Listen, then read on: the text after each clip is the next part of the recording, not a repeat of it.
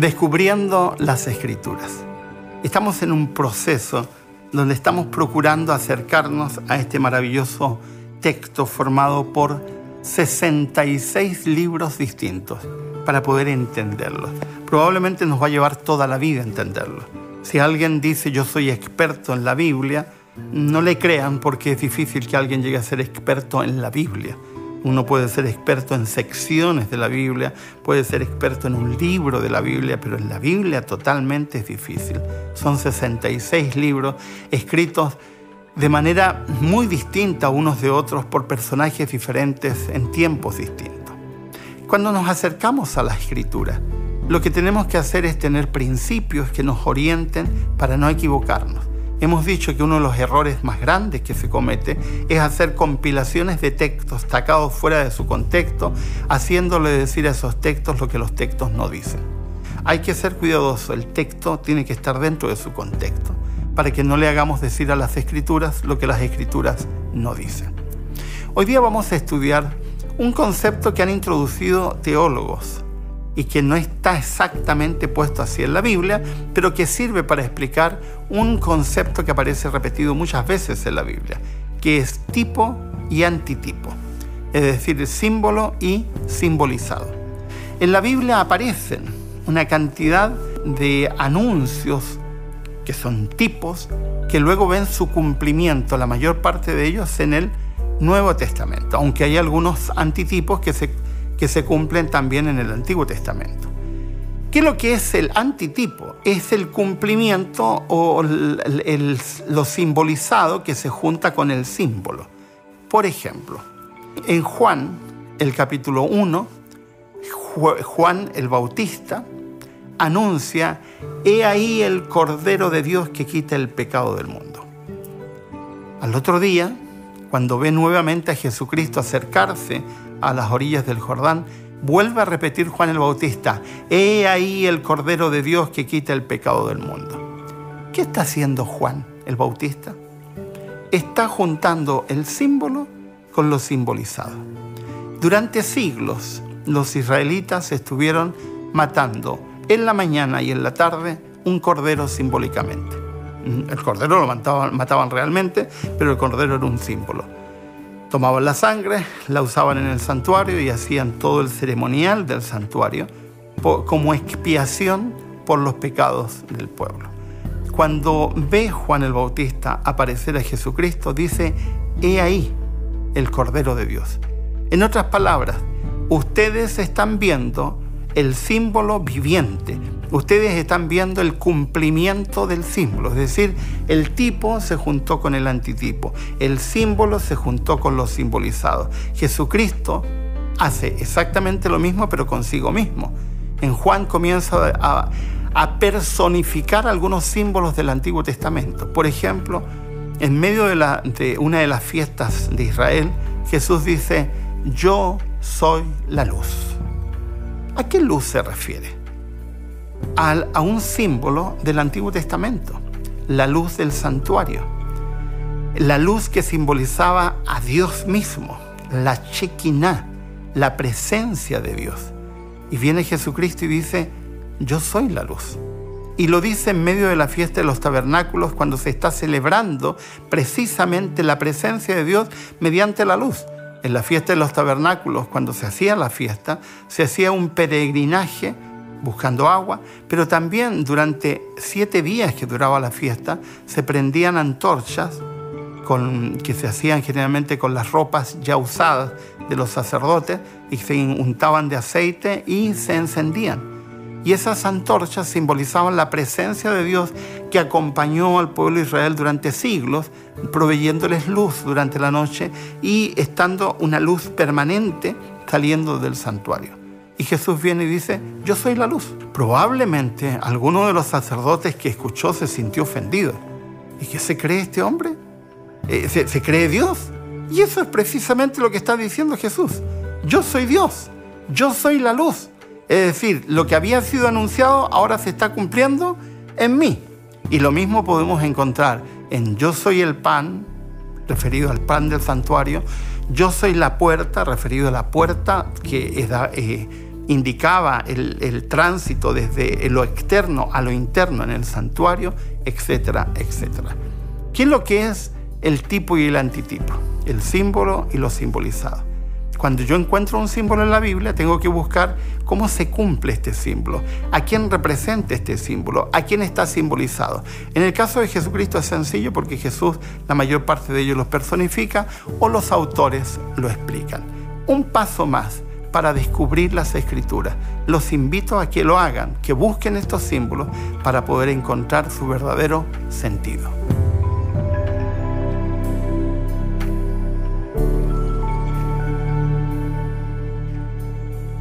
Descubriendo las Escrituras.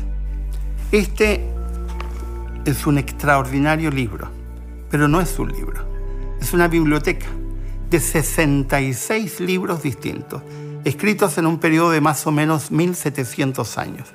No podemos acercarnos a este libro como nos acercaríamos a una novela, como nos acercaríamos a un diario o cualquier libro secular. Tenemos que tomar ciertos resguardos para poder comprender con exactitud qué está diciéndonos Dios a través de este libro, habiendo inspirado la mente de hombres para que escribieran en sus palabras lo que habían entendido de Dios. Algo muy cercano al tipo que ya veíamos en un programa anterior es el símbolo. Simbología hay mucha en la escritura. Hay muchas expresiones simbólicas hay muchos símbolos que se utilizan que podemos encontrar en la poesía hebrea, que lo podemos encontrar en libros históricos y especialmente en libros de profecía. Lo simbolizado y el símbolo. Un error que algunos cometen es buscar el sentido del símbolo fuera de la escritura. Y es un error, eso se hace con la historia, eso se hace con otros elementos, pero no con el símbolo la mayoría de los autores bíblicos están siguiendo una misma línea de pensamiento. Por lo tanto, cuando utilizan un símbolo, lo están utilizando en un contexto. Uno puede estudiar algunas profecías. Por ejemplo, Daniel capítulo 2. Se menciona un sueño que tuvo Nabucodonosor, donde vio una estatua de diferentes metales la misma profecía te da la clave de qué se refiere cada uno de esos metales, porque la profecía te dice, con toda claridad lo dice el libro de Daniel, por ejemplo, la cabeza que se refiere a Babilonia. Luego viene Medo-Persia, luego viene Grecia, luego viene Roma, etc. Pero uno puede encontrar un elemento simbólico si uno hace un estudio más extenso. Uno descubre, por ejemplo, que el metal más utilizado por los eh, babilónicos era el oro, que el metal más utilizado por los griegos era el bronce, que el metal más utilizado por los romanos era el hierro. Entonces ahí uno empieza a encontrar y decir, esto tiene sentido, porque la profecía te da un símbolo que de alguna manera está reafirmado en un hecho histórico, en este caso con el uso que tenía para eh, el tiempo en que cada uno de esos imperios es anunciado. Pero eh, hay otros elementos simbólicos donde te quedas un tanto perplejo y no sabes qué significan. Las siete colinas que aparecen en el libro de Apocalipsis. ¿Por qué siete? ¿Por qué no quince? ¿Por qué no seis? ¿Por qué el número más repetido de las escrituras es el siete y no es el tres, por ejemplo? El siete es un número repetido en muchas ocasiones. Bueno, ahí tenemos que consultar literatura extrabíblica. ¿Por qué? Porque el 7 para el, para el mundo antiguo tenía un sentido simbólico. El 7 simbolizaba perfección. Entonces cuando utilizan el 7 lo están usando en un contexto. Así como el 3 simboliza imperfección y el 6 simboliza absoluta imperfección. Por eso que el número usado en Apocalipsis, 666, 3 veces 6, es como el sumum de la imperfección, lo máximo de la imperfección. Entonces, eso se entiende a la luz de comprender qué significaban esos números en los contextos históricos de ese tiempo. Hay otros símbolos donde uno puede encontrar su sentido exclusivo en la escritura pero otros tenemos que un poco salirnos de la escritura para poder comprenderlo. Lo que importa acá es que nos mantengamos fieles al sentido que la escritura le está diciendo, para no cometer el error de, hacerle decir a la escritura algo que la escritura no está diciendo.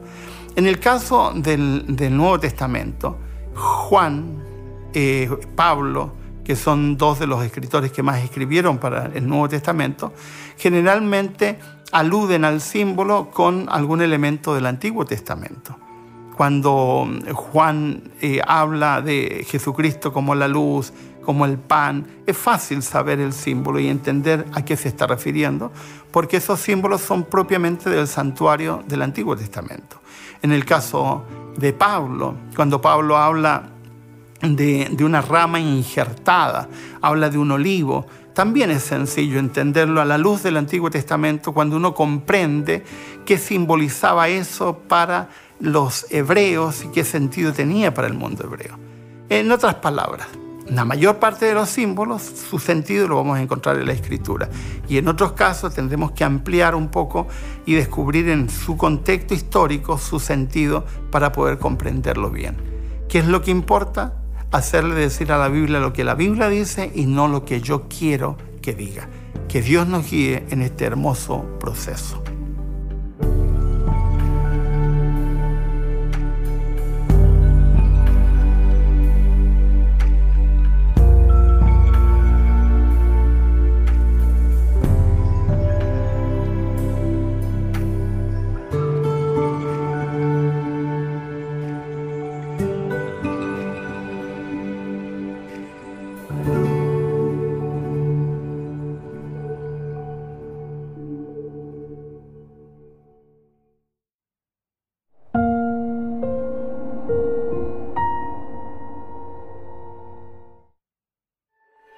¿Quieres realizar cursos gratuitos sobre salud, familia, temas espirituales y mucho más?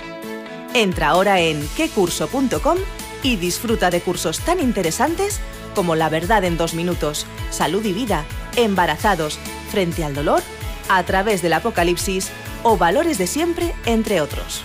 Recuerda, quecurso.com.